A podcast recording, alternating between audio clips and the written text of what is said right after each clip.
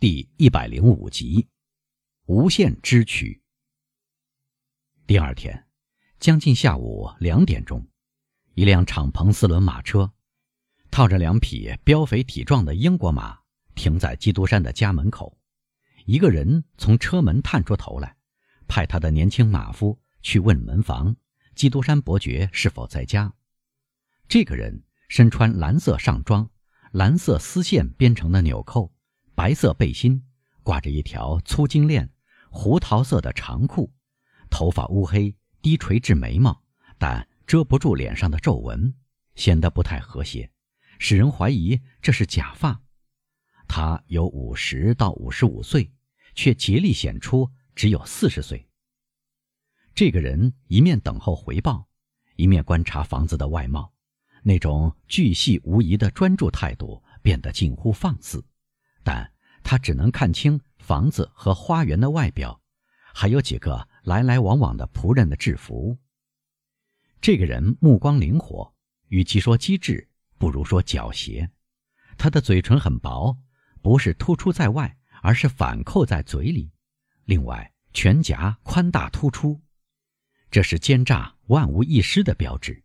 额角扁平，枕骨隆起，大大超过卑琐难看的招风耳。对善于看相的人来说，这副尊容近乎令人讨厌。他在常人眼里之所以值得称道，是由于他挺秀的马，戴在衬衫上偌大的钻石，和连接上装纽孔的红丝带。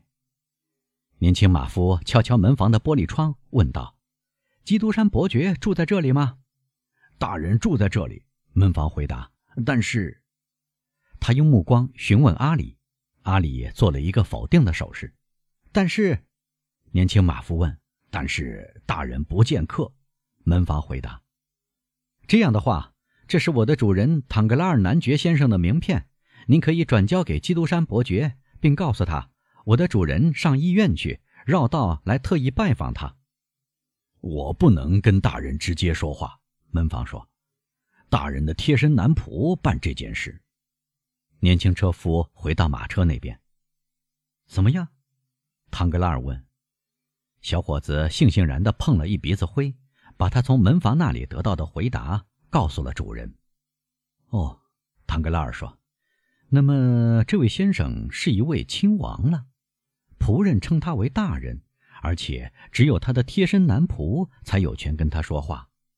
没关系，既然他有一笔款子放在我那里。”他要用钱的时候，我一定会见到他。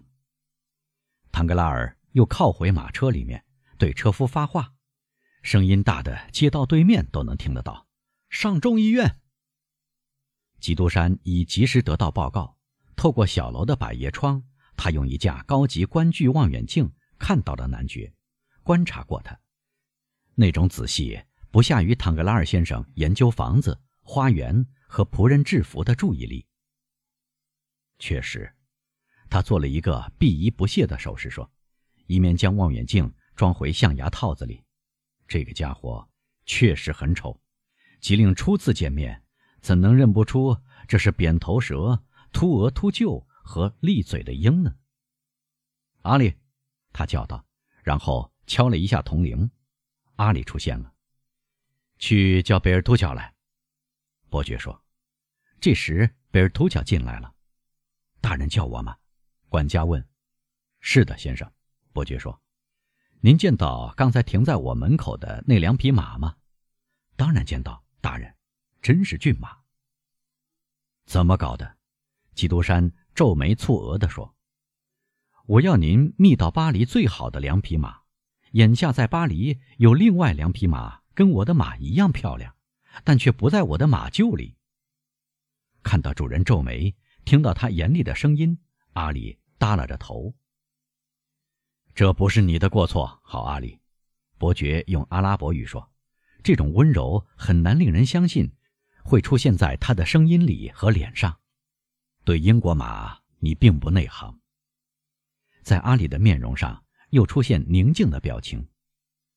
伯爵先生，贝尔图乔说：“您对我提到的马是不出卖的。”基督山耸耸肩。管家先生，要知道，只要肯出价钱，什么都能买到。唐格拉尔先生花了一万六千法郎，伯爵先生，那么就该给他三万两千法郎。他是银行家，而银行家绝不会错过机会翻一翻本钱。伯爵先生说话当真？贝尔图乔问。基督山惊讶地望着管家，因为没有人敢反问他。今晚，他说：“我要出门拜访，我希望那两匹马套上新玩具，架在我的马车上。”贝尔图乔鞠躬退走，他在门口站住说：“大人打算几点钟出门拜访？”五点钟，基督山说：“我要向大人指出，现在两点钟了。”管家大胆地说。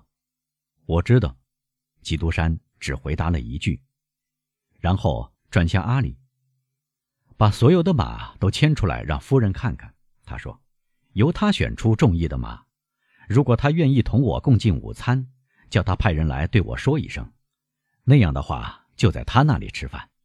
走吧，下楼时把我的贴身男仆叫来。”阿里刚刚出去，贴身男仆就进来了。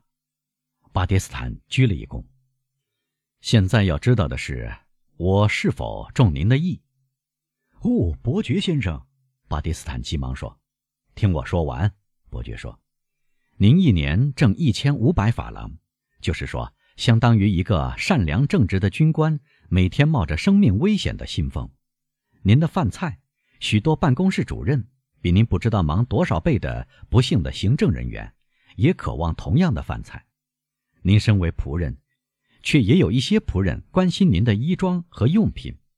除了一千五百法郎的薪水，您在替我置办衣物方面，每年从我这里差不多又捞去一千五百法郎。哦，大人，我并非抱怨，巴蒂斯坦先生，这是合情合理的。但我希望到此为止。你在别的地方绝不会找到一个位置像您这样侥幸找到的。我从不打骂仆人。我从不发脾气，我总是原谅犯错误，但从不原谅疏忽或遗忘。我的命令通常很简短，但准确和明白无误。我宁愿重复两次甚至三次，而不愿看到被曲解。我有的是钱，能知道我想知道的一切，而且我预先告诉您，我非常好奇。如果我知道您对我平头品足。议论我的行动，窥伺我的行为，您就会马上离开我的家。我只警告一次我的仆人，您已听到警告了。走吧，巴蒂斯坦鞠了一躬，走了三四步，想退走。对了，伯爵又说，我忘了告诉你，每年我都给每个仆人存放一笔钱。我打发走的人当然失去这笔钱，留下的人就得利了。在我死后，他们有权分享。